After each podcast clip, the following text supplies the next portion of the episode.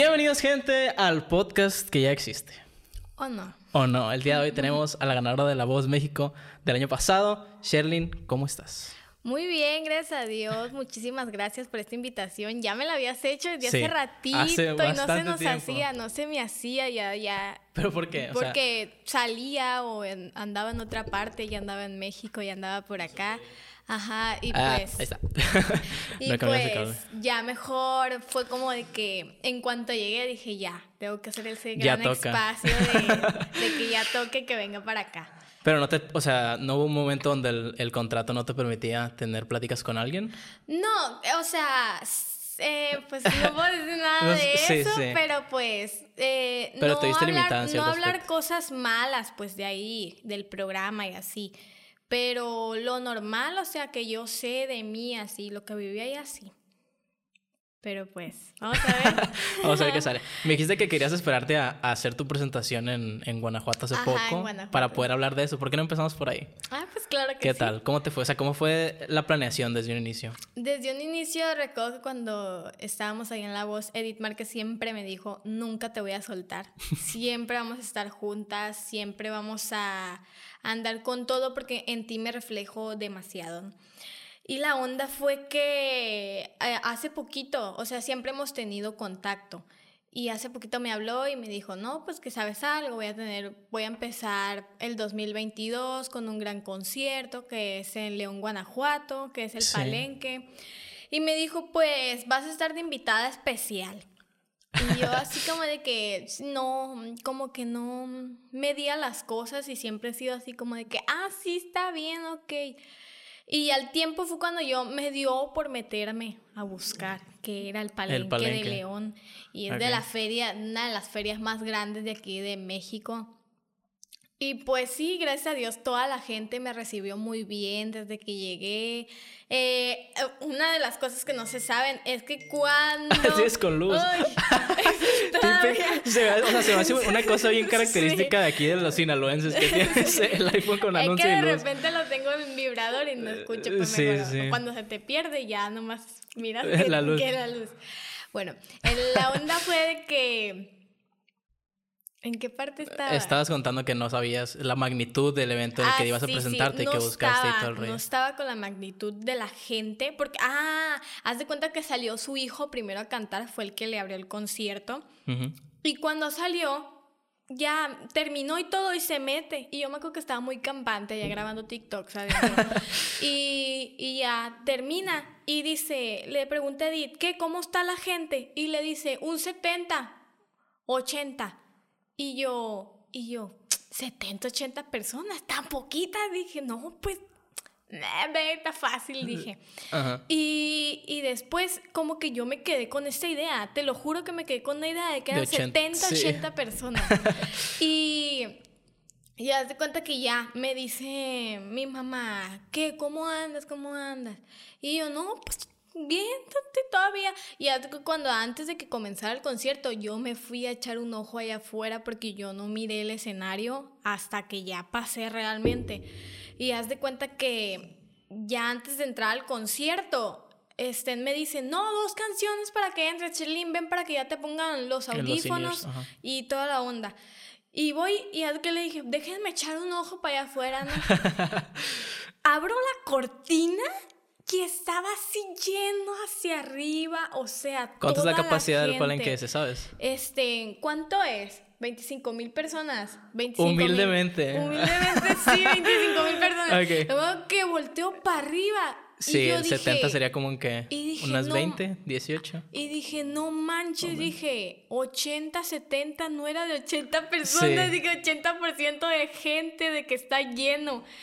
Y, y me volteo y le digo quiero vomitar, le dije, quiero vomitar. Y me dice, no, ya quedan dos canciones y que no sé qué, quiero vomitar. Y me, que me quitan los audífonos, me los hago para atrás, salgo corriendo al baño. Y me pongo a vomitar. Me que hasta el desayuno del día siguiente que te- todavía ya estaba vomitando y me puse a vomitar. Y ya vomité. "Eh, ni pedo, vamos a cantar. Y me acuerdo que me salí y ya me pusieron Sí. otra vez los audífonos, tomé agua y ya estaba así como de que... "Eh". Y ya pasé al escenario y créeme que todo fue muy diferente a lo que tenía yo de idea. ¿En qué porque aspecto? como que yo tenía de idea de que en el escenario por primera vez me iba a poner nerviosa. Porque yo siempre cuando estoy en un escenario se me olvida todo, se me olvida como que yo me siento como que estoy cantando en mi casa y no le pongo atención. O sea, no es que no le ponga atención a la gente, pero prefiero como no, no, ay, la gente me está viendo, la gente me está observando. No, prefiero como enfocarme en mí, en disfrutar lo que estoy haciendo y ya. Y haz de cuenta que el recibimiento de la gente fue muy bueno, me aplaudieron mucho, cantaron junto a mí las canciones, porque pues son unas canciones que totalmente todo México conoce mundialmente. Sí. Y pues, y pues todo, estuvo muy padre esos días. Y ya pues terminó el concierto y ya, y ya, al siguiente día ya me vine para Capamochi. Bueno, ¿crees que a la hora de estar presentándote y no enfocarte en el público, como que se tiende a un poco a, a ser como muy técnico?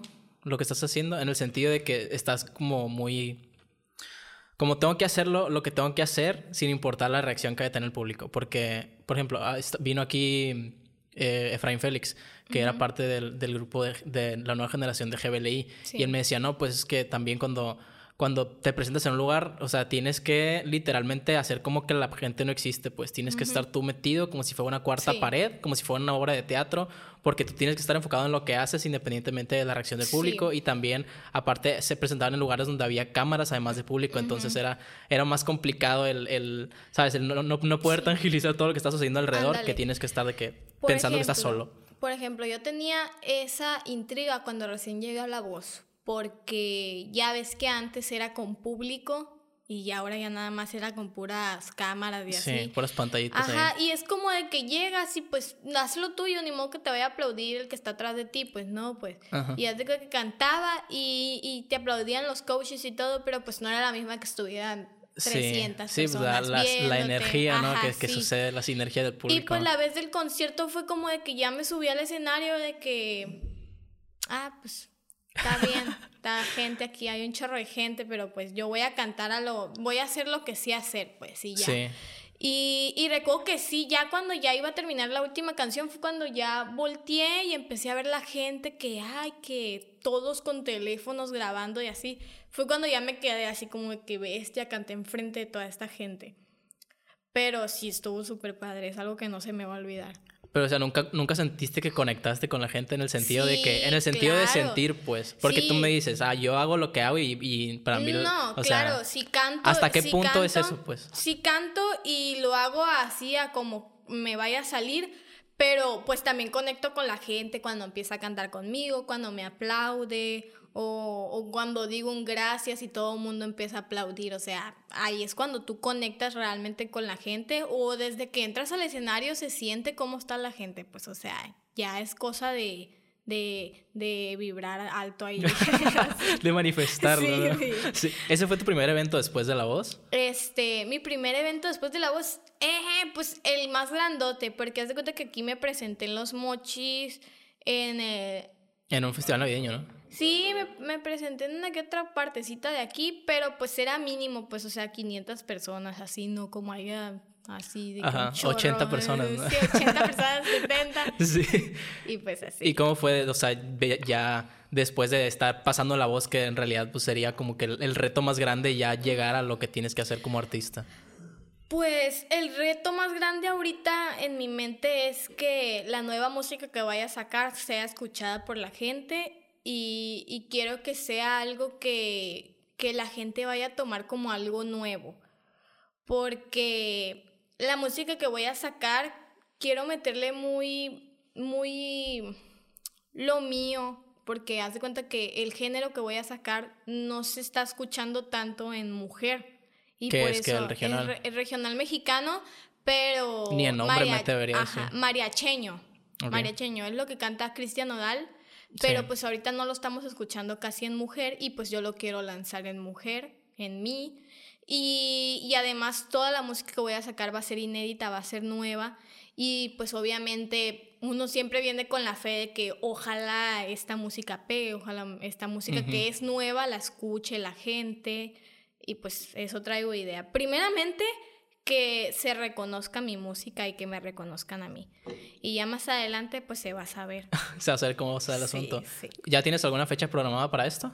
Pues ya sé, ya con mi disquera que firmé con Universal Music, pueden entrar a mis redes sociales y ver todo eso, que, que ya, ya se está planeando, ya se está planeando este, las grabaciones. Y pues ahí les voy a estar avisando todo. Todavía no puedo platicar mucho, Ok. pero, pero ya se comienza con todo eso. Pero a ti te dieron las canciones o tú también Este, participaste en la par- composición. yo ¿Cómo? participo en todo, en todo lo que se va a hacer. Siempre ellos me dan la, como el, tú apruebas si el sí o no.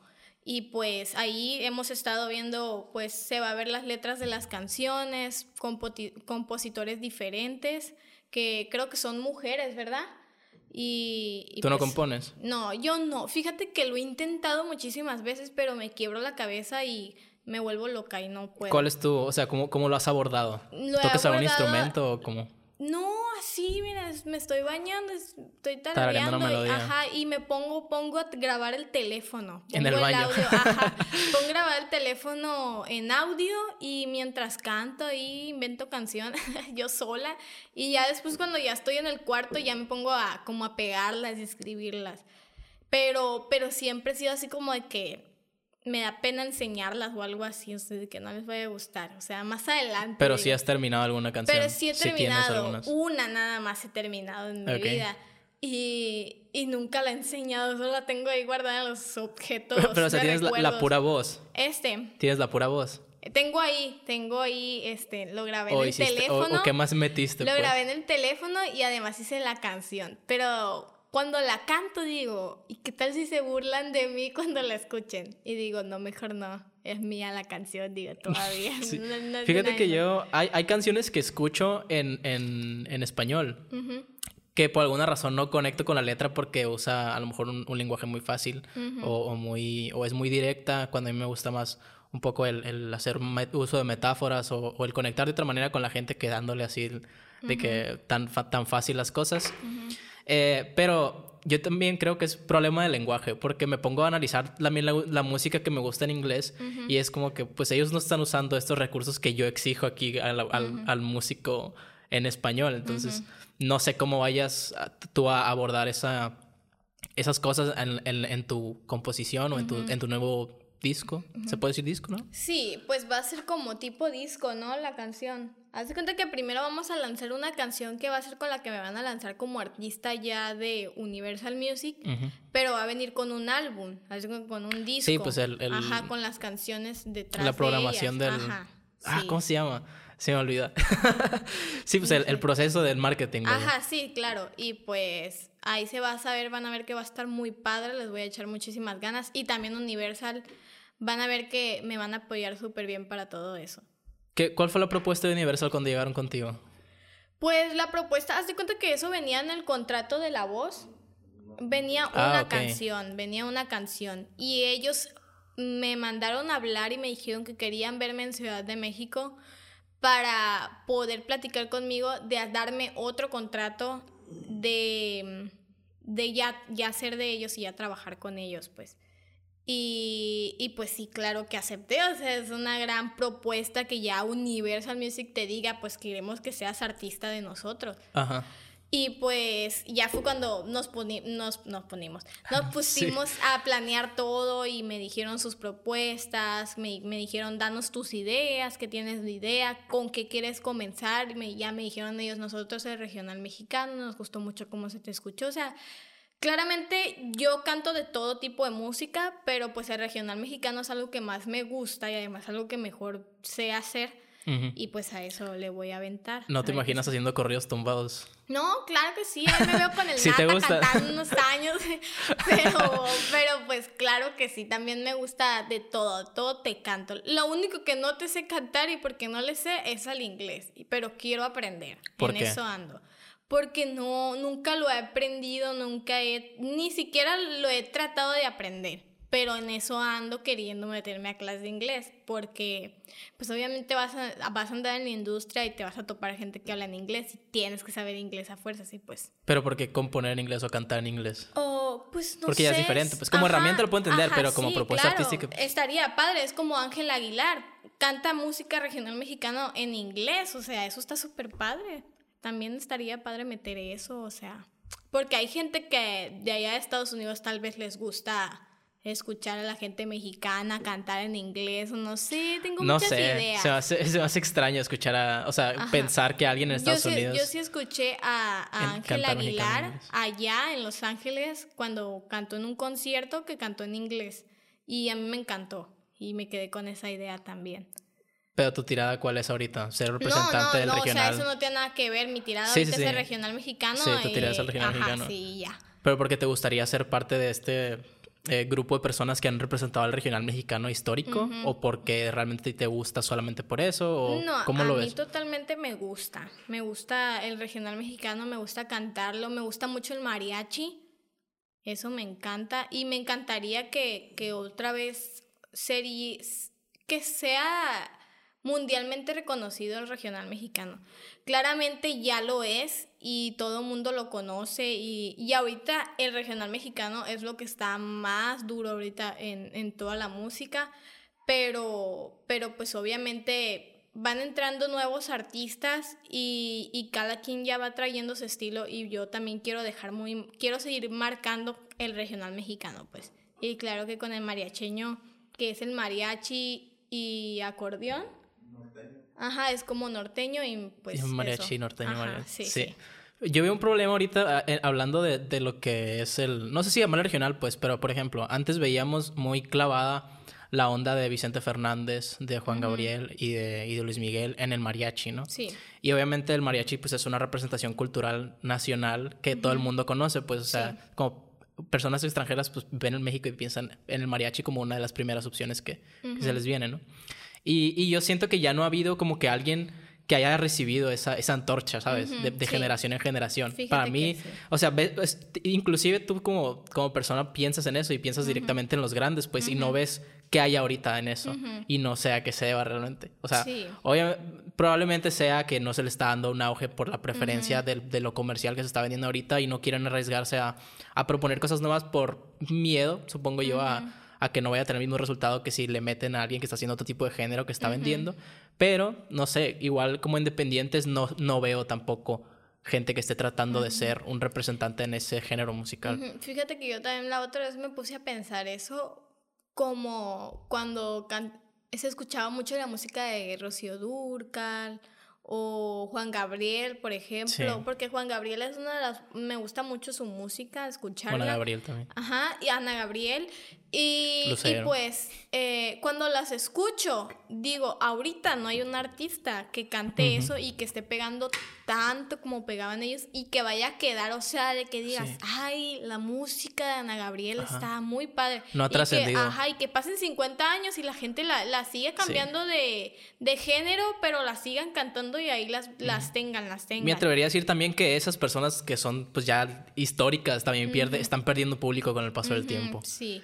Y pues es, esa idea me quedó. Por ejemplo, ahorita con eso de que el regreso de Jenny Rivera. O sea. ¿Qué onda con eso, por cierto? Sí, Contexto, o por favor. Me quedo con la idea de que Jenny Rivera ya, ya tiene un buen tiempo de que falleció. O no sé si esté viva, está viva. ¡Ey! Invítame a tu primer concierto. Sí. Pero, o sea, este. La música de ella sigue pegando muchísimo y vuelven a decir que está viva y, y, toda la gente Sí, vuelve a explotar. fiebre. O sea, o sea, Jenny Rivera es que ya es, el, ya es la persona que lo traiga. Por ejemplo, Selena le duró muy poquito toda la fama, pero en eso que tuvo ya tuvo para que todavía la Pero es que también la manera en que falleció fue muy Ajá, mediática, entonces sí. quedó muy marcada en la mente de O las personas sea, que hubo algo ahí extraño, pues. Como Pero- Salinas, como, no ajá, sé, cualquier, o sea, la princesa pero Diana. La fama, ¿cómo la agarran? O sea, la fama la agarran muchísimo rápido. Por ejemplo, Grupo Firme también, de un de repente así entró Ujú. a, a redes sociales y hizo boom. O sea, ya es como, como que ya traes la suerte o, o no sé, porque ah, claro, existen muchísimos cantantes y artistas que, que tienen una voz hermosa, pero no llegan a tener esa magnitud por algo, no sé por qué sea, pero siempre he tenido esa idea de que ya es como que tú traigas la suerte o que la gente te persiga o que le guste mucho lo que... O sea, tú no crees en el mito de la meritocracia. ¿Qué es eso?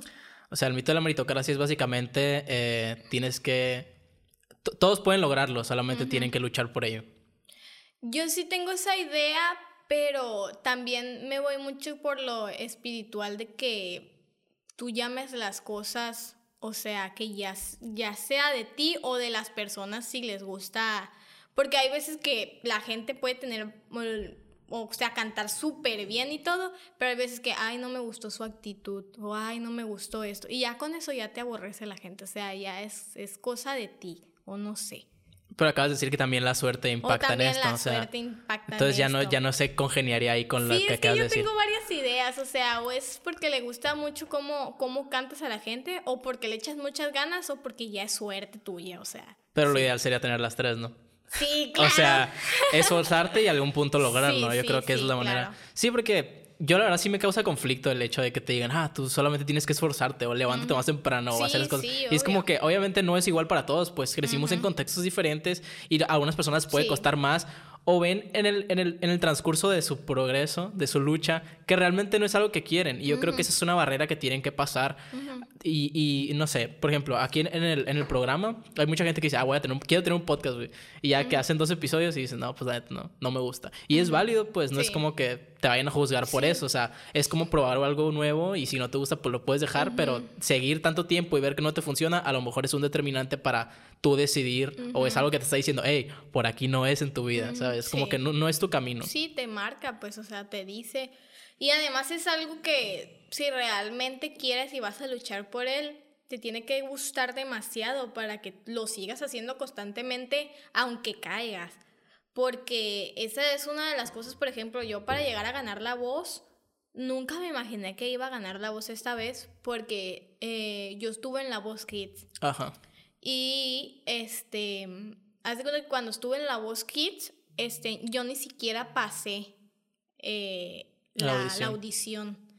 Y yo esta vez que fui, yo llevaba todavía el miedo, sabiendo que, que estuve ensayando y ensayando y ensayando mi canción. Seguía yo con el miedo de que, ¿y qué tal si no paso la voz? El que no pasó la voz, decía yo. Va a ser, va a ser la misma de cuando estaba en la voz Kids y, y, y me quedé con eso. Yo me acuerdo que estuve como un año sin cantar, que estaba como mal de la cabeza yo en la idea de que no, ya, ya no sirvo para cantar, ya no, ya no la voy a hacer.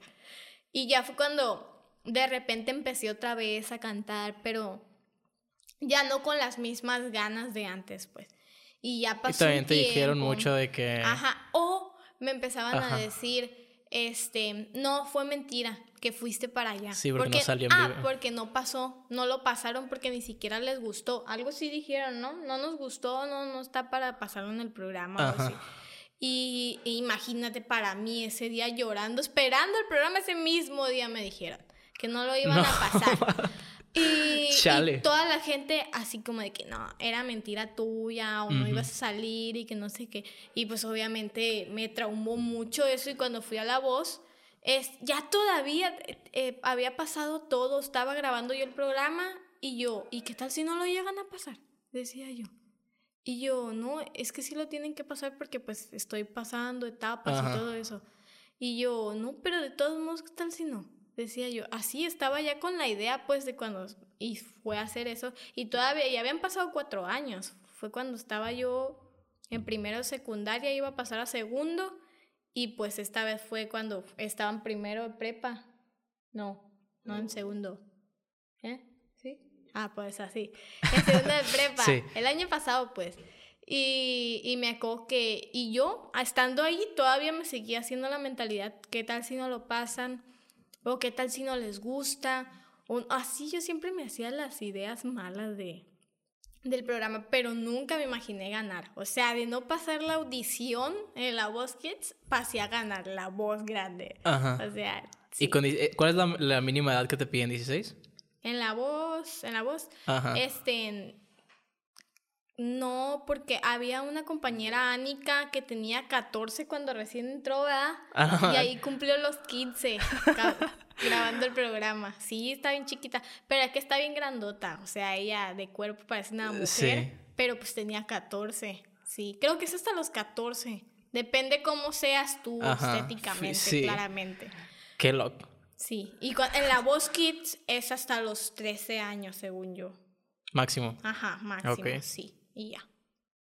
No, pues, Pero tu audición, ¿cómo fue en, la voz? O sea, ¿qué, qué, tuviste que hacer para que, quedar ahí para que luego te, te invitan al programa? Pues mira, yo hice casting, ¿cómo estuvo la onda? Me acuerdo que, que yo estaba en mi casa, estaba normal, y me marca una amiga que estuvo en la voz pasada del 2020. Sí, estuvo en el 2020.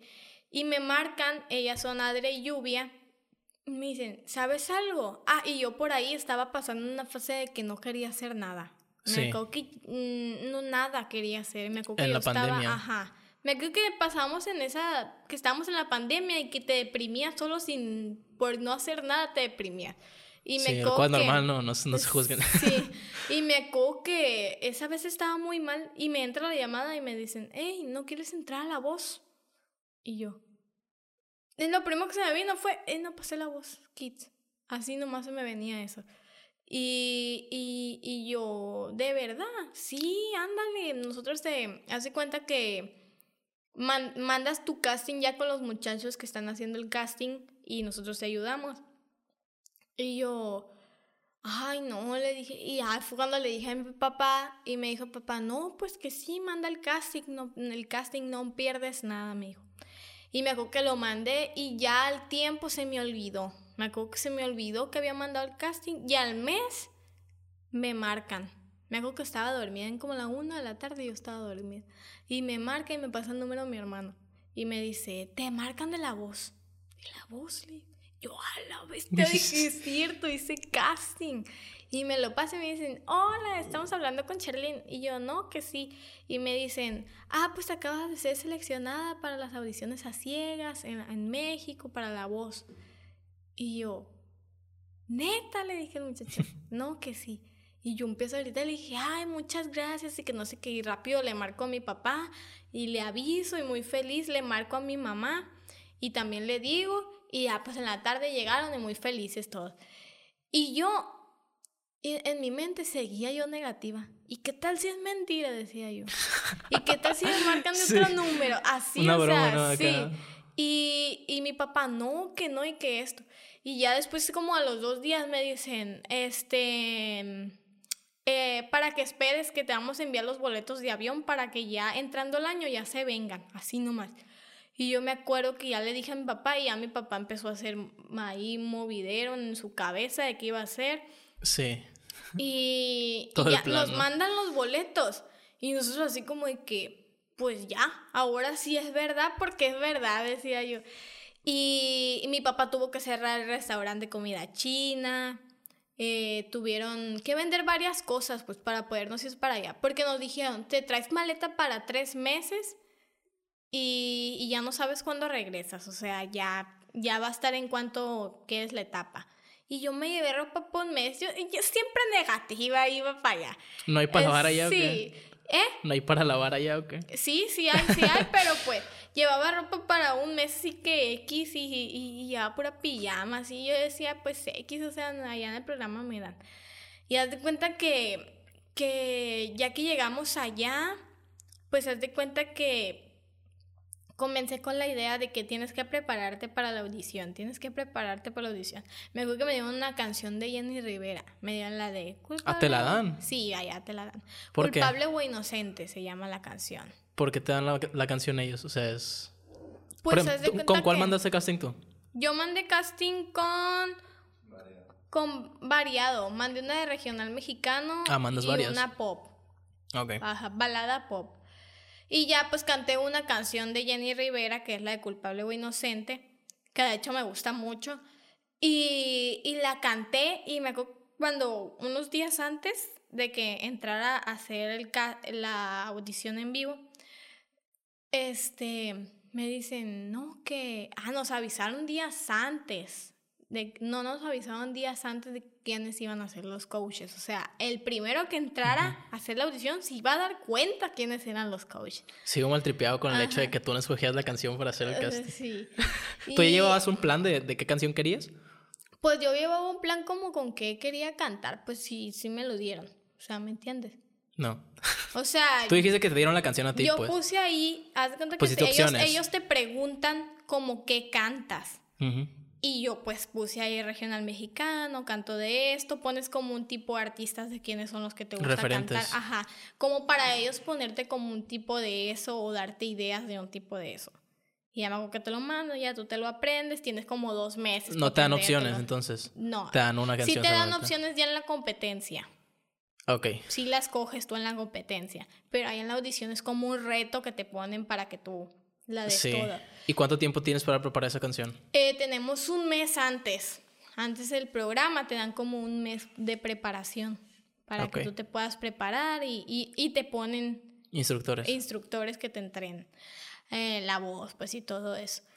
Y ya resulta que unos días antes ya fue cuando supe que iba a estar Edith Márquez y dije regional mexicano y va a entrar regional mexicano, entran a la voz alguien de regional mexicano y se pone muy fuerte, ¿sabes? Que esté en el regional mexicano, dije.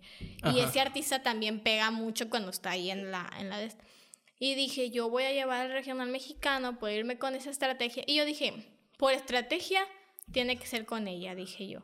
Ok. Además, me gusta mucho esa artista, está muy padre, es mujer y ¿Cuándo te diste cuenta? Me, me dijiste que el primero que salía era el Ajá, que se da sí, pues, cuenta. Ahí obviamente se dieron todo- cuenta sí, todo. obviamente todos Ok. los ¿Y qué dijiste cuando avisando. supiste que, que estaban ellos? No, pues yo me puse ahí ver, a ver los, los cuatro coaches y yo ¿O tú dije, pensaste desde un inicio que a fuerzas desde- tenía que haber uno que... Yo desde el inicio dije regional mexicano, sea quien sea regional mexicano, porque regional mexicano siempre gana, ahí, en la voz. Y quieran o no, yo me he dado cuenta de eso. No me acuerdo quién... O sea, me acuerdo que Jenny Rivera ganó, pero a mí se me hizo que fue por más el, el Sí, momento que estaba teniendo, onda, no, por, pero, no por otras cosas. Pero yo hablando de lo otro, o sea...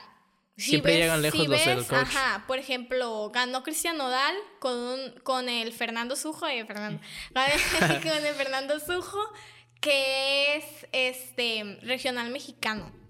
Y, y, Y curiosamente no vemos regional mexicano ahorita en los medios. Y- ¿Coincidencia? Este, Belinda ganó este, Ah, con cierto. un niño que traía regional mexicano. El pasado también fue regional mexicano. O sea, ya yo Ya traía, yo ya ya. traía la idea, pues.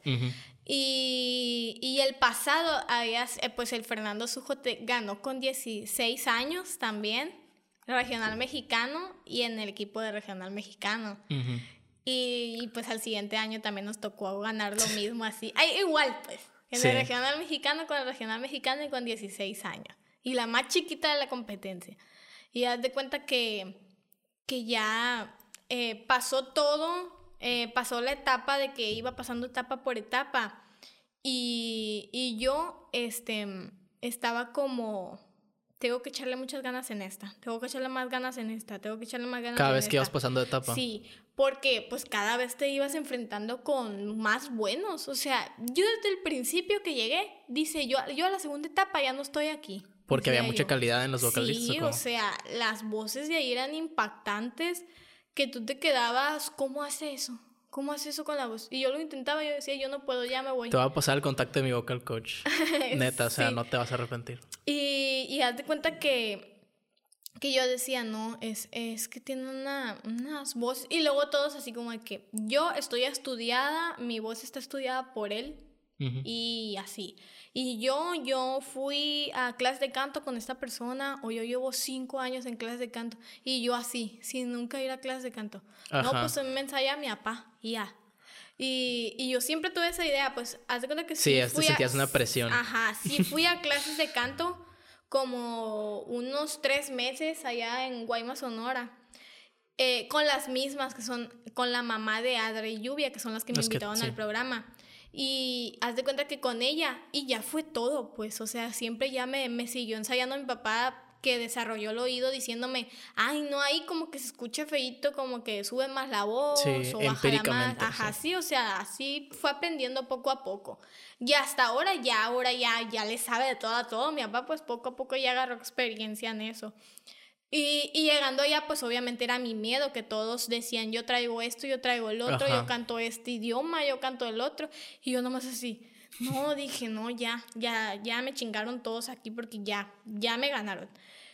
Y ese era mi miedo. Era- ese era mi miedo que yo en la competencia quedara como si no, no la hacía, pues no la armaba. Ya al poco tiempo de la competencia es cuando tú te vas dando cuenta con qué tipo de personas te vas topando. Porque no, o sea, literal, o, o te haces muy amiga de una persona ahí en el programa cuando te toca la competencia, o esa persona literal si quiere hacer una competencia contigo cantando, que a mí me llegó a pasar ahí, cuando estaba en, en batallas, fue cuando me tocó. Y... Pero extra, extra el evento, pues. Ajá, o sea, cantamos allá en el escenario y, y, se notaba como que ella tenía competencia contra mí. Yo me acuerdo que yo cuando cantaba, yo nunca, nunca me fui con esa idea de que le tengo que ganar, le tengo que ganar. No, yo siempre iba con la idea que, que gane la mejor y la que escoja, que escoja Edith y, y punto, decía yo.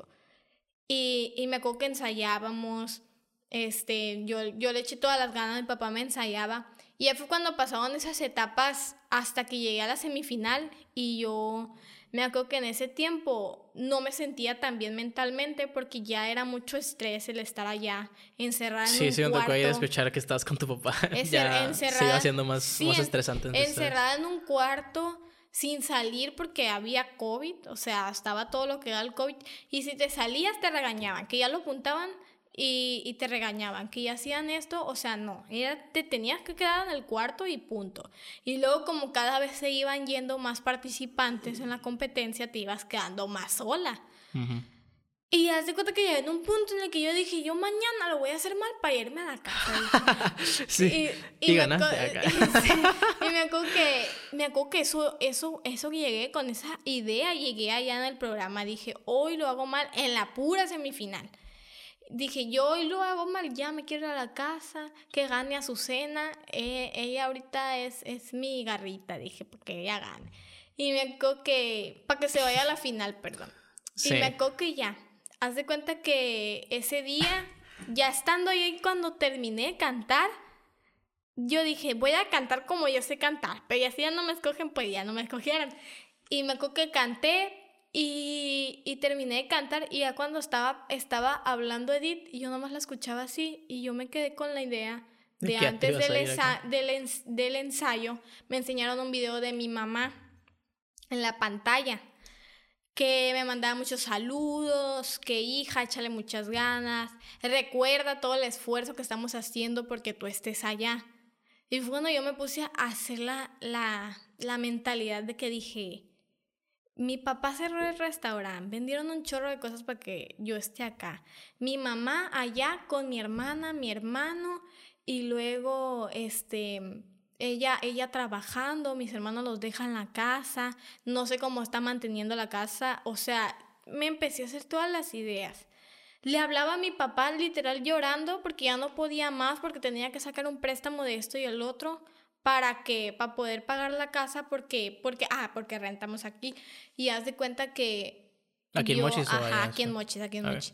Y me acuerdo que ya fue cuando me puse a pensar y dije, tengo que echarle ganas, dije, a fuerzas. Quiera o no, este, no es eso, no es un compromiso, pero para agradecerles que ellos están haciendo todo esto, o sea, no está en mí nada más, o sea, también es parte de ellos, o sea, todo esto. Y me acuerdo que fue cuando ya reaccioné y dije, no, dije, yo tengo que llegar a la siguiente etapa. Y me quedé con esa idea. Y me acuerdo que dice Edith Márquez, sí, la seleccionada totalmente Cherlin, la primera finalista. Me acuerdo que en ese momento, me acuerdo que yo reventé, me puse a llorar. Nunca en el programa me, puesto- me había puesto a llorar hasta esa etapa. Me acuerdo que me puse a llorar, me lloré, lloré, lloré, lloré, abracé a Susana y seguía llorando. Me acuerdo que mocharon esa parte, literal no la pasaron porque me quedé ahí Ujú. como tres minutos llorando y ya después salí, miré a mi papá y mi papá también estaba llorando. Y, y ya lo abracé y fue como de que no manches, pa, soy finalista y que no sé qué, estoy en la final de la voz, decía. Y ya fue como, me, fue con, me fui con esa idea para, la, para el hotel, perdón. Ya que eh, iba a grabarse la final y me acuerdo que ese día dije, échale todas las ganas, pase lo que pase, échale todas las ganas, este, tú ya ganaste por estar acá y, y quieras o no, ya estás en la final, te tienen que conocer a fuerzas de que estuviste hasta la final. Y Sí. esta historia de todo lo que pasaste, dije, algún día la tienes que contar, de que te sentiste mal y que ya no podías más y que te quedaste pensando en eso, en que ya no estuvo en ti, sino que pensaste en tu familia. Y me acuerdo que, que ya ese día le eché todas las ganas del mundo y fue cuando ya dijeron, ya, ya, ya, ya, para, para lo de el ganador. Me acuerdo que ya había pasado todo. Estábamos todos agarrados de la mano y yo estaba como que bien campante, o sea, así ni nervioso estaba. Y me acuerdo que ya fue cuando reacciono y digo, ¡ay, van el ganador, no manches! Y ya fue cuando, cuando estaba así y dice, el ganador es. Y dicen, Charlene. Me que yo sentía que me iba a desmayar, te lo juro. Sentía que me iba a desmayar, que no podía más. Y, y fue cuando ya terminaron las grabaciones y yo con el trofeo en la mano. Y decía, no manches, gané la voz. Decía, no manches, gané la voz. O sea, que ya pasé por todo este transcurso y, y gané la voz. Dije, venía con la idea, con la peor idea de que la segunda etapa me iba a ir y terminé ganando la voz. Y así estuve todo el ratito. Me estuvieron tomando fotos, me estuvieron así todo lo que se iba a pasar. Y tú en blanco en la y cabeza. yo en blanco en la cabeza de que gané así, así. Y, y ya pues se pasó el día que lo pasaron, que toda la gente supo que gané. ¿Cuánto se tarda un, un episodio en salir cuando, cuando lo suben? O sea, tú lo grabas, ¿no se puede no, decir eso? No, eso Ah, no ok. se puede decir. Pero pues, o sea, eh, te quedas tú, te regresas a tu casa, eh, pues eso sí lo voy a decir. Te regresas a tu casa y te quedas con la idea de que ya la gente ya va a saber que ganaste la voz. La Ah, o sea, te ya has regresado. Sí, me regreso y toda la gente ya va a saber que voy a ganar la voz o, o qué va a hacer la gente cuando sepa que gano la voz. O sea, así. Y lo pasaron y, y yo, no manches, dije, no manches. En ese momento, este, yo estaba como en shock porque pues toda la gente mandándome mensaje por Instagram, muchas felicidades. Y que esto gente que yo me acuerdo que desde el kinder que me gustaba en el kinder mandaba mensajes, muchas Sí. felicidades. Gente que te tiraba mierda, ¿no? sí, Que, "Ah, felicidades, ah, amiga. sí, de este, hecho, de aquí sí, podemos salir. de hecho. Y que ya este, pasó esa, esa etapa que fue ya al día siguiente que me, que me fui a las entrevistas Azteca, estuvo muy padre todo. Y, y pasó todo eso. Y, y ya fue cuando ya agarré el rollo y dije, no, pues ya gané la voz, ya dije, ya, ya, ya pasó toda esa etapa que, que le sufriste así para estar ahí. Y, y pues ya me quedé con esa idea. Ese, esos días fue cuando cambié mi mentalidad de que date cuenta la gravedad de que con tu voz puedes hacer muchas cosas, muchas cosas y que a la gente realmente le gusta tu voz, porque todo ahí fue por votaciones. Sí. En la final, pues. Cuando dices muchas cosas, ¿a qué te refieres? Este, o sea que a la gente realmente sí le llega cuando canto. Y es algo que siempre me dicen, cuando cantas me transmites mucho la canción. Me transmites mucho la canción. Y dije, créetela que, que realmente tu voz es buena, que realmente le gusta a la gente. Y ya fue cuando yo empecé a, a mentalizarme en eso, pues o sea que esto es lo tuyo, esto, esto échale muchas ganas, no te rindas, por más que te cierran las puertas, siempre haber una ventana abierta para ti. Porque, y, y esa va a ser una frase que siempre voy a decir porque, o sea, ¿cuántas veces me dijeron que no? De hecho, ¿cómo se llama esto que ponemos atrás? ¿Fondo? Pues o sea, lo que me dijiste que trajera. ¿El objeto? El objeto. Simón. ah, pues ahorita te lo voy a enseñar. Tiene que ver con, con cómo le batallé, pues, para llegar a todo eso. Y, y me acuerdo que muchas veces me dijeron que no. Me acuerdo que las veces que iba a hacer casting, porque no hice como una, dos veces, no. Hice como tres, cuatro veces casting para, para entrar a la voz y ni siquiera me grababan en el casting. Me iba a Hermosillo, iba a Guadalajara, llegué a ir hasta México, o sea, así. Y me decían que no, y me regresaba bien agüitada y le seguía echando ganas. Sí. Y, y, y pues siempre me voy a quedar con esa mentalidad de que siem- nunca te rindas aunque te digan que no millones de veces. Así. Sí, sí, me, me- hizo mucho con mucho, sabes, como que conecté con el, con una idea que vengo pensando hace tiempo. Y el otro día lo estaba platicando con alguien de que, oye, me preguntó, o sea, tú, a ti nunca te da, nunca sientes envidia de las personas. Y yo, sí, por supuesto que sí. O sea, yo creo que a todos nos pasa que vemos que alguien está triunfando en algo que tú estás haciendo o en algo externo que a ti te gustaría estar haciendo, pero no puedes por X o Y motivo y, y dices, chale, o sea, te, está, te llegas hasta a preguntar qué estás haciendo mal de tu vida, porque esas, esas, otras personas están viendo resultados y otros no.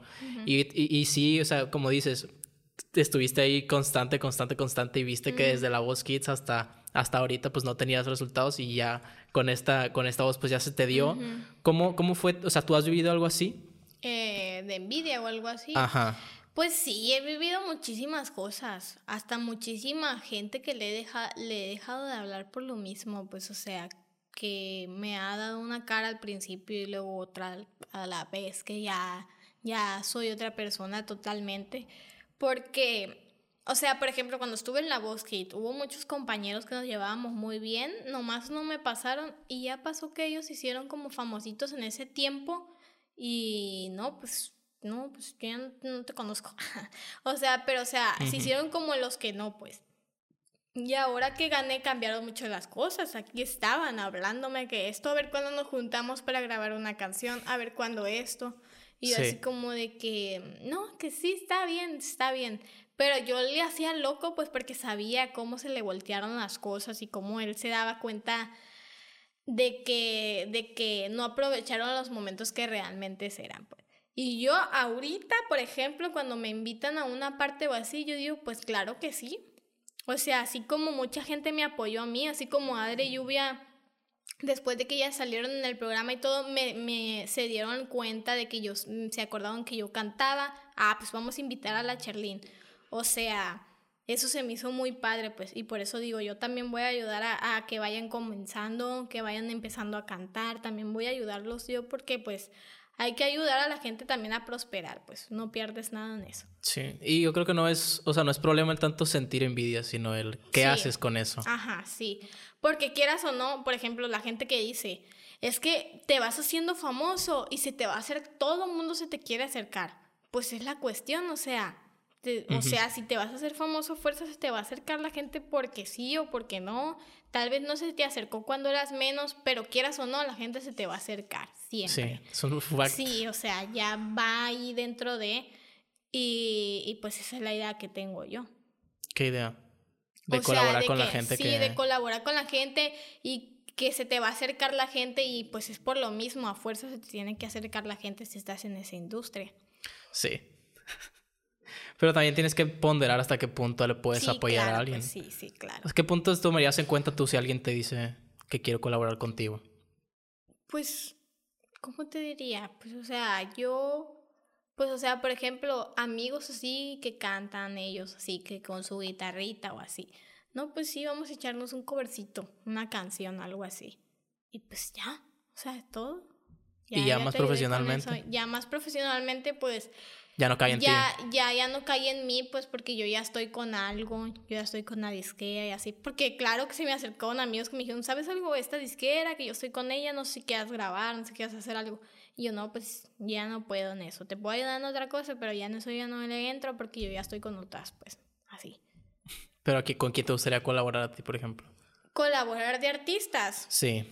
Pues, mira, tengo muchas, muchas ideas. Me gustaría no sé si me voy mucho a lo grande, pero me gustaría mucho, este, ¿qué me gustaría cantar? Con Ángel Aguilar. Ángel Aguilar es una de las personas que ahorita yo admiro demasiado porque está al tope con la música, está comenzando muy bien y ya está siendo muy reconocida. Me gusta mucho Cristian Nodal. Cristian Nodal, desde que recién comenzó, dije, ay, Cristian Nodal va para arriba directo. Dije. Me encanta mucho este, Pepe Aguilar. Es que los Aguilar me encanta escucharlos. Te me encanta escucharlos. Grupo Firme también me encanta, Grupo Firme. Este, pues es que tengo muchos artistas y, y casi todos son del regional mexicano. ¿Me entiendes? Pero tú, o sea, pero empezaste a verlo desde, desde que ya empezaste a profesionalizarlo o desde antes era No, desde antes, o sea, así que hay de perdida, un día ir al concierto y que me suban allá a cantar con ellos, dije. Así, y ahora digo, yo les quiero abrir el concierto, yo quiero ir de invitada especial a sus conciertos. ¿Va a haber alguna colaboración en el, en el disco que vas a sacar? En este disco no sé, fíjate, todavía eso no sé si vaya a entrar ahí en el disco. De que sí hemos hablado de colaboraciones, ya se han hablado, pero no sé si vayan a entrar en el disco o se vayan a sacar punto y aparte. Eso todavía no lo sé. De perdida con Edith Márquez ahí. Edith Márquez Vamos estaría padre porque todo el mundo, fíjate que ahorita anda muy fuerte Edith Márquez y, y sí estaría súper padre. Sí estuviera- es- ya lo hemos hablado, quieras o no, ya lo hemos hablado, pero pues más adelante se les va a avisar, ya como se sepa qué onda. Sí, sí, pero así te- tú, tú cuando escoges a alguien para, para colaborar te tiene que gustar primeramente lo que hace. No, pues no podrías sí, colaborar con claramente. alguien o no te sentirías tan No, cómoda sí, colaborando o con sea, alguien extra. Sí, me tengo que. Me, me haría yo, pues, o sea, de que. No es como que, ay, no me gusta cómo cantas. No, cada quien tiene su forma de cantar, cada quien canta su forma. Pero, pues, obviamente, ya, si no. Yo también tengo la palabra ahí con los de Universal de decir, pues, sabes algo, pues no me gusta. A la una, a la una es donde pasan todas las cosas. Entre una y pues la hora de comida yo creo que Yo pasan también más. cuando hago, a- más cosas. hago videollamadas allá con los de Universal, el, el, el pan- panadero, todo lo que da, Las que la- la, paletas, chatarra. Las naranjas y también. yo así como de que, ay, viene pasando el pan, pues. Ay, que- No, no vivo en un rancho ahí pasando esas Sí, sí, la vaca. Sí, hace poquito vino Cristina, que es amiga mía, que fue un TikTok que se hizo viral, no sé si lo viste. No. Que es de que Mochis no es un rancho, ese es mi perro. Y sale una vaca ahí atrás. ¿Quién, quién? Cristina. No, no sé Cristina. Santillanes. Pero sí, se hizo muy viral ese TikTok, hasta las páginas lo empezaron a compartir Sí, de que sí, no tenía lo nada que he ver. visto, pero, pero sí me ha tocado ver videos así de eso. ¿Y qué, qué, en qué estamos? No, pues estamos platicando de tu proyecto musical. Sí, y pues en eso, en eso andamos, pues lo de, lo de Universa en sí, de lo que se va a sacar, pues a- se va a decir todo cuando ya se tenga totalmente lo que Decidido. eh, o sea, el material ya como para ya sacarse, pues. Pero por ahorita, pues son como las ideas que se tienen. Pero aparte de eso, ¿cuál, era el, cuál es el premio de ganar la voz? El premio de ganar la voz, Ajá. pues es O no te permiten dinero, decirlo. es dinero y, y pues la grabación ahí con Universal, el contratito, que es con la canción que vas a grabar con ellos. Que es como un video y, y creo que es un sencillo, ¿no? Es un sencillo y ya. Qué bien te fue. Eh. Ok. Ya. Pues sí, la neta está, está, Está, bien. muy bien, o sea. Dirías para que sí para- vale el premio que Sí, sí vale para comenzar eh, en lo que te quieres meter, pues es como el impulso de que ya saliste en la voz, ya te dieron a conocer, ya estuviste como en los medios. Y, y si ganas, pues ahí está tu premio para que ya puedas tener algo y ya la gente ya se enfoque en ti y ya diga por lo mismo que me pasó a mí, ya tienes como para que una disquera ya te, ya te diga, ¿sabes algo? Yo quiero a esa persona. Porque de ahí sale, por ejemplo, no tienes realmente que ganar la voz para que te llegue un contrato, porque hay muchísimos que no han ganado la voz y les llegan muy buenos contratos. Muy des- O sea, es que la gente se enfoque en ti, pues para eso es Sí. ir a la voz, para que... Para ponerte en el foco. Sí, para ponerte en el foco y la gente te mire. O sea, sí recomendarías ir a la voz. Sí, si quieres recomiendo ir tu... totalmente la voz. Si quieres, si quieres comenzar con eso, si quieres que la gente ponga el ojo en ti, no que yo estoy buscando una disquera, ve para allá. Ve para allá y vas a ver que mucha, porque si eso hacen, realmente sí lo hacen. O sea, se ponen los productores todo a verte. O sea, totalmente se ponen a ver el programa para ver a ver quién van a escoger, a quién van a agarrar, a quién le van a apostar para, Para para, su proyecto. para su proyecto. Pues, o Su sea, proyecto, ¿no? Su, lo que su inversión. Sí. porque he, he escuchado muchos comentarios negativos acerca de las disqueras. Y por eso me llama la atención, pues, porque tu disquera fue la opción. ¿Por qué no también buscar algo independiente o, o ver cómo podías desarrollarte en el medio? ¿Por, por qué fue tu decisión de si a la disquera? ¿Fue la primera opción que, que de tuviste? entrar a la disquera. Ajá. Porque pues era la, todo lo que me lo que nos pusimos de acuerdo, lo que platicamos y lo que me dijeron ellos y a las ideas que yo tenía era totalmente a lo que yo quería, a lo que le quería apostar, lo que le quería comenzar y pues por eso me quedé ahí. Y obviamente si vas a comenzar y quieres irte para arriba, estar en de las dos disqueras que hay aquí en el mundo más famosas, estoy yo con una que me está diciendo, ¿sabes algo? Pues queremos que seas Travis. con ¿Por nosotros". cuánto Pues tiempo claro estás con ellos? Tres años. Tres años. No, pues Sí. aparte está bien. O sea, yo creo que en tres años vas a Sí. crecer tanto personal como musicalmente. O sea, y dije, si así comenzó esta persona, o sea, Cristian Nodal comenzó con ellos, Ujú. La misma, el mismo contrato y todo. Dije yo, yo también puedo, dije, yo también puedo, si le echo todas las ganas a la música, o sea, este, claro que se puede, pues, o sea, es cuestión también de que, de que te, o sea, la gente también a cómo lo tome, a cómo te, te meta dentro de la industria esta, tú cómo te sepas desenvolver en todo eso y las ganas que le eches y pues todo surge bien. A lo mejor llega un punto también en el cual tú puedes decidir que ya no, ya no es, te está favoreciendo, está en la disquera. Sí, sí, claro. Que, cada quien lo decide, yo creo, porque hay muchos artistas a nivel mundial que dicen, no, la neta, o sea, ¿qué te ofrece una disquera? O sea, solo los contactos y ya. No ven por tu música, no ven por tu contenido. Me están contando que en Spotify ganas como 0. o sea, el 0.0006 de cada reproducción que tienes. Y es como, es una nada, pues, comparando todo el tiempo que le inviertes tú a la música. Sí. Y, ahora imagínate compartir eso con la disquera. Entonces, yo creo que cada quien debe de, de, encontrar la manera. Ajá, de tener su idea y encontrarse a, lo que quiere, pues. Pero sí, está, es, es, como la historia típica de la meritocracia, de luchar independientemente para llegar a eso. ¿Tú crees que hay una manera de competir con la disquera? Pues no sé. Como artista independiente. No llevo como, pues o sea, si llevas, eres artista independiente, es que hasta cierto punto siento que es como los partidos políticos, ¿sabes? Que es de que los independientes, pues en realidad no, no tienen muy poca probabilidad de quedar. Sí, pues o sea, tienes el apoyo y tienes cómo te lancen, pues o sea, más fácil este, ya, ya literal, ya tienes el apoyo, ya es como de que haz tu trabajo para ya nomás lanzarte, pues, o sea, que ya la gente te, te pone en el ojo de la mira, pues, totalmente. Y ya, pues, si comienzas, ya comienzas tú solo, estás tú solo, es como de que tú solo tienes que buscar todos los contactos de esto, ¿no? Que mejor calidad acá, pues, esto acá, pues. Y, y es lanzarlo y ya apostarle tú solo, o sea, de que vamos a ver qué pasa. Y ya con los otros ya tienen como de que ellos le buscan por acá, ellos le buscan por acá, ellos le buscan por acá, hasta que ya le dan pues al tiro de, de lo que querían. Y tú no, o sea, tú tranquila en tu y yo nomás tranquila, de que, gracias. ¿Te dieron un manager, por ejemplo? Este, pues, haz de cuenta que me dieron eh, una persona que me ayuda en cada cosa de lo que tengo. Como... ¿Entiendes?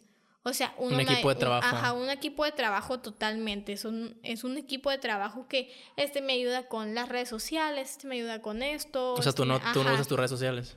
Sí, sí, son mías. Pero pues totalmente, o sea, ellos también, ellos me van a hacer esa idea como de que ellos me van a ayudar en todo eso. Pues este día puedes subir esto, tenemos este video, este, eh, o sea, la que me viste, la que esto, o sea, ya todo es un equipo de trabajo que se forma, pues. Y ellos también allá, eh, a eso fui también, de que me dicen, ¿sabes algo? O sea, esto es un equipo de trabajo, pero también queremos que nos tengas la confianza de, de que si vas a trabajar. retroalimentación. Ajá, o pues. sea, de que aquí va a haber un equipo. Si tú un día te sientes mal, te sientes deprimida y no quieres trabajar, tú dinos, no, no, no trabajamos. No haces nada. O sea, primero estás tú y ya después está eh, hacer la música. Porque si no estás bien tú, ¿cómo vas a sacar la música? O sea, la música no va a ser buena porque ocupas estar primeramente. No es, no es magia, pues no es como que un botón. Ajá, sí, o sea, te apoyan totalmente. O sea, me llevo muy bien con los que están eh, trabajando conmigo. O sea, ¿No te causa conflicto que de repente te pidan cantar así de la nada? Pues mira, no te voy a decir que no. Porque hay veces que sí, es como de que... Es que piensan que es una que es magia, pues piensan de que, ah, estoy comiendo tacos, ahí no son canciones. sí, o sea, sí. O sea, ocupo una preparación personal interna para poder mentalizar y, eh, eh, e interpretar todo lo que voy a cantar. No es tan sencillo. Aparte, se siente más culero porque ellos esperan que es el 100% en esa, ¿sabes? En, esa, en ese fragmentito que le das. Y si no lo haces, como que, ah, pues no, no es tan bueno. Ajá, y es como, ¿qué pedo? Pues, no, no, no funciona así, no es magia. siempre tienes que por ejemplo, yo cuando antes de que cantara, antes de que ganara la voz y así, era como de que llegara a un lugar. Ah, tú cantas, ah, tú cantas, a ver, canta, a ver si sabes cantar. Y es como de que, no, no, no, no sé cantar, no sé cantar, es mentira, no sé.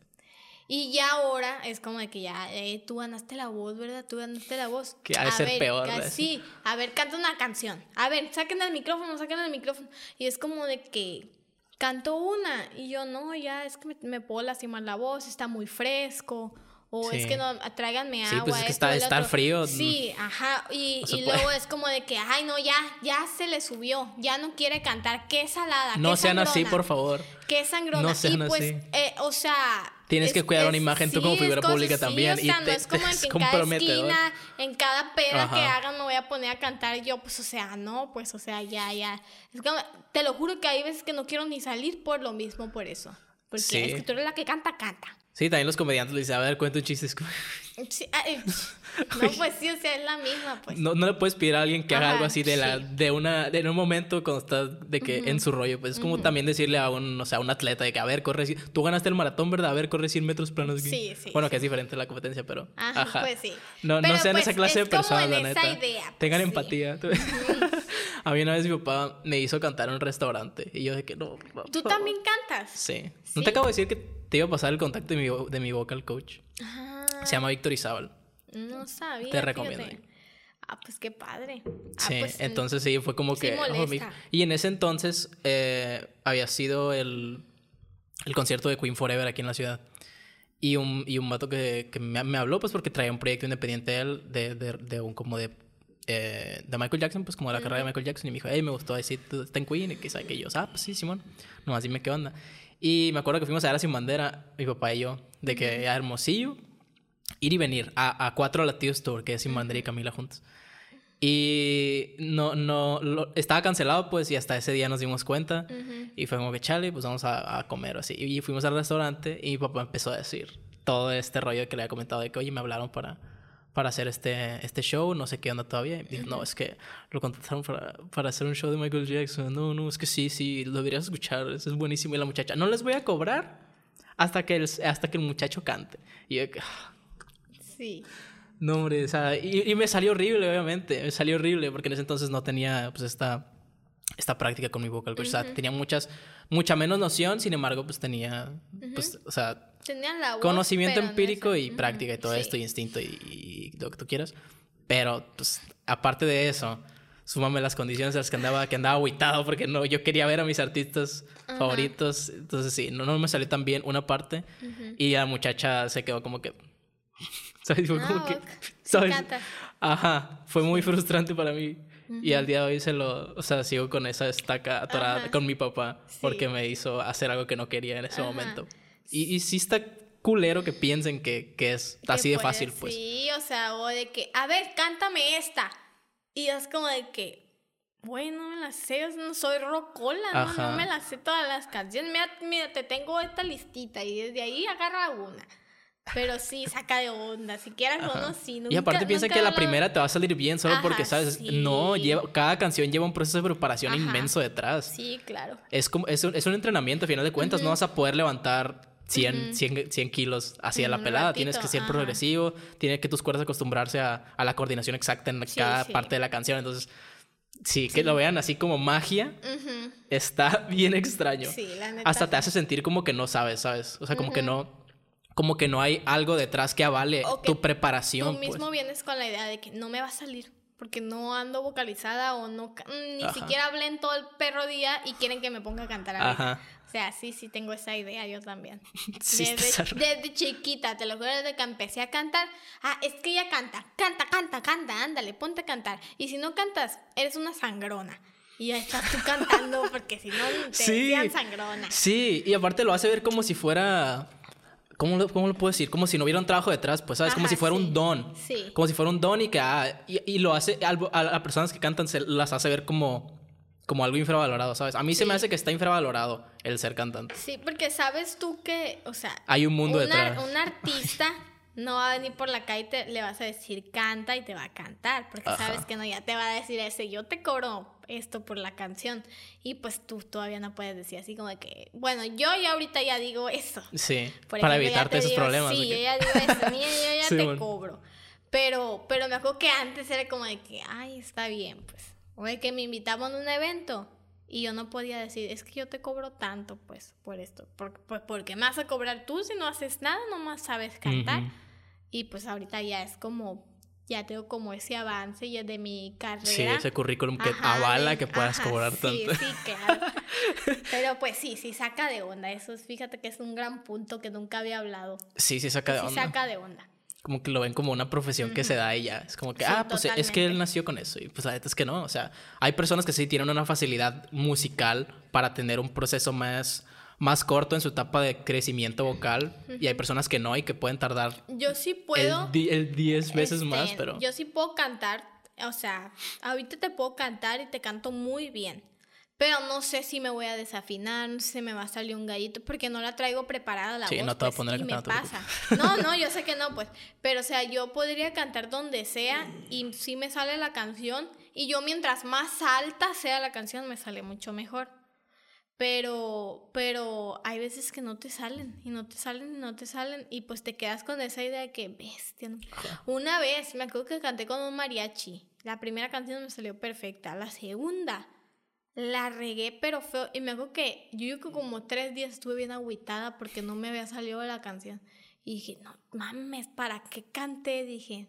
Y así te quedas con esa idea de por qué canté. Sí, al final tienes que cuidar la, la, todas las presentaciones que haces. Y más como, como mencionas ahorita, ya que estás con una disquera y todo el rollo, pues Sí, pues se quedan cualquier con esa cosa idea. X ya se quedan con esa idea. Sí. Pero es parte del riesgo de ser una figura pública, ¿estás de acuerdo? Tú llevas mentalizada eso de que tenías que prepararte todavía, o sea, te sigues preparando, me imagino. Yo totalmente me, me sigo preparando. Ahorita estoy en clases de canto.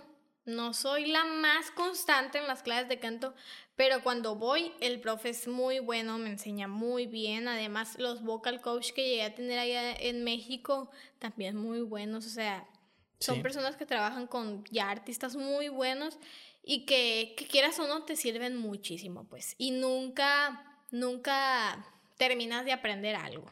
Así que yo por Es eso sigo practicando. O sea, puedes decir, es que, es que yo sé cantar, pero a, a ver, dime esto, dime esto de cantar, dime el otro de cantar. Este, no, que sube la voz. ¿Eso qué es? ¿Sube la voz? ¿Qué es eso? Ajá. O sea, tiene nombre, tiene esto y o sea, sí. totalmente lleva algo, pues. Y es algo que la gente no sabe. La gente es como Sí. de que, a ver, cántame, pues, y, y ya, canta, canta. A ver, súbele más, grítala más, grítala. Pues, o sea, no, o sea, no así no son las cosas. Pues, o sea, es hasta donde yo llego y ya, hasta ahí te la voy a cantar, así. Pero, bueno, no sé, es que yo también siento que tengo un, como un criterio basado en eso, ¿sabes? Un criterio personal, porque yo veo el trabajo que hay detrás de, de cada voz. Sí, claro. Y también baso mi vida como que en esos, en esos, en esas cosas, pues, en esos objetivos, en esas cosas que yo noto de cierto artista o y artista. Y una vez me tocó meterte, meterme en en vivo tuyo, donde decías que, que tú empujabas la voz. Y fue, fue como que una red flag para mí porque empujar no es lo correcto que se debe hacer, porque en teoría tú tienes que dejar que el aire fluya y que las cuerdas vocales hagan su rollo. Y si empujas, estás forzando tus cuerdas vocales a Sí. estar correctando las corrientes de aire más Yo frecuentemente. que antes, antes tenía Y esa sí. idea y cuando ya fui a las clases de canto ya fue cuando ya dije, esto es esto, esto es el Ujú. otro. No es Sí. empujar la voz, sino que ya es constante de que vas aprendiendo poco a poco el cómo son las respiraciones. Vas en- desaprendiendo, yo creo ajá. que es la mejor palabra. Ajá, sí, porque tienes ideas muy... Ajá. Sobre todo porque aquí en la ciudad también hay como que cualquier persona que va a abrir una, una escuela, pues tú vas a ir confiado en que esa persona sabe. pues. Ajá, sí. Y luego te das cuenta que esa persona no sabe absolutamente nada. Ujú. Y es, es, es complicado recibir esa primera crítica cuando tú sabes. Sí. Que según tú sabes. Sí. Me acuerdo que una vez fui a una masterclass de una persona que vino, porque yo estaba en, en- en el taller de ópera por hobby. No, nunca me. O sea, entré más por, por el, la- el rollo del solfeo, porque no es tan preciso la, la- O sea, no es tan personalizada la, la instrucción. Aparte que es otro tipo de, de impostación, etc. Y, y me acuerdo que fui y llevé mi pieza. Y literalmente me dijo de que no, no estás preparado para esto. La, la, la muchacha de la masterclass. Y yo veía que con todo se portaba súper bien. Y yo de que, bestia, qué pedo. O sea, no, no lo hago bien entonces. Y me acuerdo que me maltripié pasado de lanza. Y sí me se, se siente una carga inmensa cuando te dicen que todo lo que sabes hacer no es lo que, es, lo que tienes que hacer. No estás correcto. Y también me pasó con, con Víctor, con el vocal coach, te digo. La primera vez yo iba como que un poco así como que confiadón, pues, de que, ah, pues yo ya sé ciertas cosas, porque también empecé a ver, a ver contenido y así, pero nunca lo había hecho conmigo, pues. Sí. Lo veía, lo veía, pero no, nunca lo practicaba y yo tenía una noción de lo que tenía que hacer, pero no lo, no lo hacía y, y es más complicado hacerlo que, que poder hablarlo. Y, y me acuerdo que sí me sentí que, que, que me, estaba, me sentí juzgado, pues, Sí. pero yo sé que está mal que me Sí, sienta pues juzgado. Cuando, por ejemplo, cuando te dicen, no, es que eso no es así, hazlo así. O mira, es que así no se llama. Así no, no sé dónde chingados traes esa Sí. idea, pero así no se llama. Sí. O sea, te, te quedas como de que, ah, no, sí me dolió.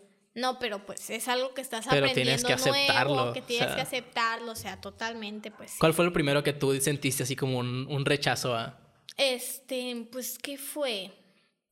Pues hay veces Independientemente de la voz, pues, algo que tú te han dicho que tú dijiste y que No, me pues siento ahorita atacada. no se me va a ocurrir nada, pero sí, pues sí ha pasado una que otra cosa, pues o sea, que tú te quedas así como bien Sí. mal tripeado de que yo tenía otra idea. O que te queda, o, o como hay gente de que no es que yo lo hago así, así lo voy a seguir haciendo. Me vale madre. No, así pues, lo voy a la seguir idea es ayudarte, güey, o sea, para sí, empezar. Sí, pues o sea, y es con lo que tú te quedas. Por ejemplo, cuando tú quieres ayudar a otra persona de algo que tú ya sabes, este, por ejemplo, ¿no? Que yo canto así, este, este, no es que no lo estás haciendo bien. O no es que ese falsete, no, no, no, no, tal vez no te salen a ti, tienes que hacerlo con más práctica. sí. O, o de que hay gente que dice, es que yo canto nada más con el diafragma. Nadie canta nada más con el diafragma. O sea, el o diafra- sea, con el diafragma no cantas, Sí, o o sea, el diafragma no, es o sea, no para se una respiración consciente, pues. Sí. O sea, es algo por donde pasa el aire y sale todo, pues, o sea, te da como un... Te da una noción de cómo Ah, respirar, pues, pero el diafragma respirar. no, no influye sí, en nada, o pues sea, así. Sí, o, o de que, can- que estás cantando nada más con la garganta. No estás cantando nada más con la garganta. O sea, son muchas ideas que se Es un tienen. organismo vivo, Sí, la sí. neta. Es algo Es que un ya mundo, no se lo imaginan. Es unas cosas que ya tiene la gente de idea y que puedo incluirme, que las tuve, pues, o sea, todo eso, hasta que ya llegas a una, una parte donde te dicen, así no se llama y esto tiene nombre y esto lo Ujú. otro, así se hace y así. Porque hay estudios Ajá, científicos sí, que sí. avalan todo esto que te están sí, enseñando. Claro. Y es cuando te das cuenta de, pues, o sea, de Sí. eso. Hay una analogía que me gusta mucho que es la del carro estándar. No sé si la has escuchado. Ujú. Que, pues en un carro sabes manejar estándar. Bueno, tienes una idea de lo que es. Bueno, No. el, el- carro estándar tiene como cinco velocidades, a veces seis. Entonces, para una velocidad, o sea, se cuenta que está tu registro, ¿no? Y está la voz de pecho y la voz de cabeza. Sí. Y tu voz, en teoría, tendría que correr libremente por todo el registro. Entonces, cada, cada, o sea, cada, cada parte de tu registro necesita una coordinación interna diferente para poder funcionar y, y- y- lograr lo que quieres hacer, ¿no? En, en Sí. esa, en esa parte de, de la tonalidad o la vocal o, o la parte de la intensidad de la canción. Entonces, tu, tu voz de pecho vendría siendo como que el, el número uno. Y conforme vas avanzando, pues tu laringe y tu, tu, tu cavidad interna tendría que irse mo- modificando para poder llevar la canción a donde quieres llevarla. Entonces, Ajá, tienes que cambiar de marcha. Y a lo que gente, o sea, la lo que la gente no sabe es que hay una, bueno, pasando el pasallo vendría siendo como que el segundo puente, Sí. así. Eh, el segundo puente, el primer puente. Y pues obviamente tienes que cambiar de marcha, si no el carro va a empezar a, a sentirse, es como, o sea, es como ir avanzando en el carro y eh, seguir en primera, pues a 60 kilómetros por hora. Sí. Obviamente el carro lo va a resentir y se va a estar desgastando y va, va a tronar algún punto porque pues necesita que le des esa libertad. Y eso pasa así en la garganta. Y hay Y veces que te sientes bien atareado de la voz, de que dices, ya no puedo más, ya no puedo más. Y todavía no terminas la canción y dices, a ver, ¿cómo le vas a hacer? Eh, pasa baba como puedas, o haz esto como Sí. puedas. O sea, sí, hay veces que, que dentro de la canción tienes que saber controlarlo, porque si no, este, es, se te va. es, ajá, se es, te va no, hombre, sí, sí. Y te llega a pasar algo y, y valiste, es, cuesta un chorro. O sea, operarte las cuerdas vocales, un pólipo, un No nódulo. volver a recuperarte. La- sí, tienes que estar de- sin hablar. No, de cuando hace frío. No, que se me antoja esto helado. Ay, mañana tengo que cantar. O no, ay, quiero ahorita voy a cantar en media hora y se me antojó un café. No, no puedo. No, el café. No puedo. Lo frío creo que es, creo que es un mito. O sea, el- Ajá, frío del, ajá, del sí, líquido sí. Sí, pero como a veces tienes esa idea de que si andas descalza te vas a enfermar. Ah, o sea, de, de Ajá, enfermarte, sí, dices tú. o sea, de Sí. enfermarme. Porque si... Ni ah, chile tampoco. oh, tengo esa idea de que tomo agua. Eh, por ejemplo, antes de entrar al escenario, eso es lo que yo pensé que yo era la única. Y estaba el eh, Bastian, el hijo de Edith Márquez. Y le dije, ¿qué estás tomando? Me dijo, agua con hielo. Y yo le dije, yo también. Le dije, ah, sí, es que eso como que me, me hidrata más rápido la garganta antes de cantar, me dijo. Y hay mucha gente que tiene que no, tiene la idea de que Sí, si tomas que helado malo. antes de cantar, No, pues no pasa se- por donde mismo, ajá, para no, empezar. ah, sí, o te va sea, a pasar muchas cosas, no vas a poder ajá. cantar. De hecho, cu- cuando toses, también hay gente que dice, ah, voy a tomar agua para que se me pase. Pero no tiene nada que ver, pues son las cuerdas vocales y esto es otra, otra, ¿sabes? Otra, otra vía. Sí, o sea, son cosas que ya, o sea... C- con el tiempo vas aprendiendo. Sí, o sea, nos- y más nosotros que pues estamos en esto, Ajá. y así. Y, bueno, y, y lo saqué por eso, pues porque ya como figura pública tú, pues tienes la, Como, o sea, no, no, tendrías que, pues, pero ya ves a gente que estaba como, como que bajo tu tutela o, te, o te pide algún consejo y así. Entonces, el darle un consejo mal a alguien podría arruinarle su voz. Pues entonces, totalmente. Sí, se me hace peligroso pues, el, dar algo sin saber qué es. Y la gente que no tiene una técnica vocal buena o, o, canta así empíricamente, pues eh, me, me, gusta que digan, no, pues la neta yo no le sé, pues, ¿para qué te voy a decir qué hacer si ni yo lo hago? Sí, por ejemplo, yo ahorita por eso mismo me estoy preparando porque, o sea, yo tal vez eh, canto, pero que sepa, sepa cantar, cantar, cantar, este, en la forma de que yo sé esto, yo sé el otro, yo sé el otro, dentro de la canción no, porque ni siquiera sé, no sé tocar un instrumento para decir, este es do, este así, pues. Por ejemplo, es lo que, cuando, lo que vas aprendiendo, pues, dentro de, por eso quiero seguir eh, clases de canto porque quiero terminar de aprender todo eso, o sea, como un profesor de canto yo ser cantante, pero saber si, si me equivoco realmente, saber que me estoy equivocando en algo y en Y saber por qué, principalmente. Muchas veces es cosas pequeñas como la lengua. Este Alejandro Fernández, por ejemplo, canta, a veces se le va la lengua hacia atrás o mantiene la laringe baja para hacer como que más, más presencia en su voz, pero eso también le puede estar, como lo que te decía las marchas, pues a veces es necesario que tu laringe suba un poco para poder estar con más libertad. Y, y pues es como un recurso de él, pues, pero sirve saber en qué punto debes de cambiar algo que estás haciendo para poder lograr tu objetivo. O unos que tienen la idea de que nada más está cantando con la nariz. Todos cantamos con la nariz y metemos la nariz al cantar, solo que hay que saber cómo usarla, cómo moverlo en todo eso, pues dentro de... Ajá. Y eso es algo que también aprendí hace poquito. O sea, es que todo Es un mundo, la neta, es un mundo, es un mundo. Y mucho, mucho cantante norteño, de hecho, pues usa la nariz porque siente una comodidad, que en cierto punto tiene sentido, pues porque es, es una... Son diferentes formas de sí, cantar. Sí, pero está mal, o sea, no, no está mal, sino que pues te, te, dejas a pensar cuál es el único recurso que tienes, pues si entre más recursos tengas, pues mejor puedes interpretar una canción. Sí, claro. Y pues bueno, con eso podríamos acabar el episodio de hoy. ¿Dónde podemos seguir, Sherlyn? Eh, me pueden seguir en todas mis redes sociales como Instagram, Facebook, YouTube. MySpace, Metroflog, High eh, Five. Como guion bajo Charlene Sánchez. TikTok, ¿no te dijiste y TikTok? TikTok también, Charlene Sánchez guion bajo. Y este, pues más adelante, YouTube también Charlene Sánchez, o sea, ya nomás pone Charlene Sánchez como Charlene Sánchez.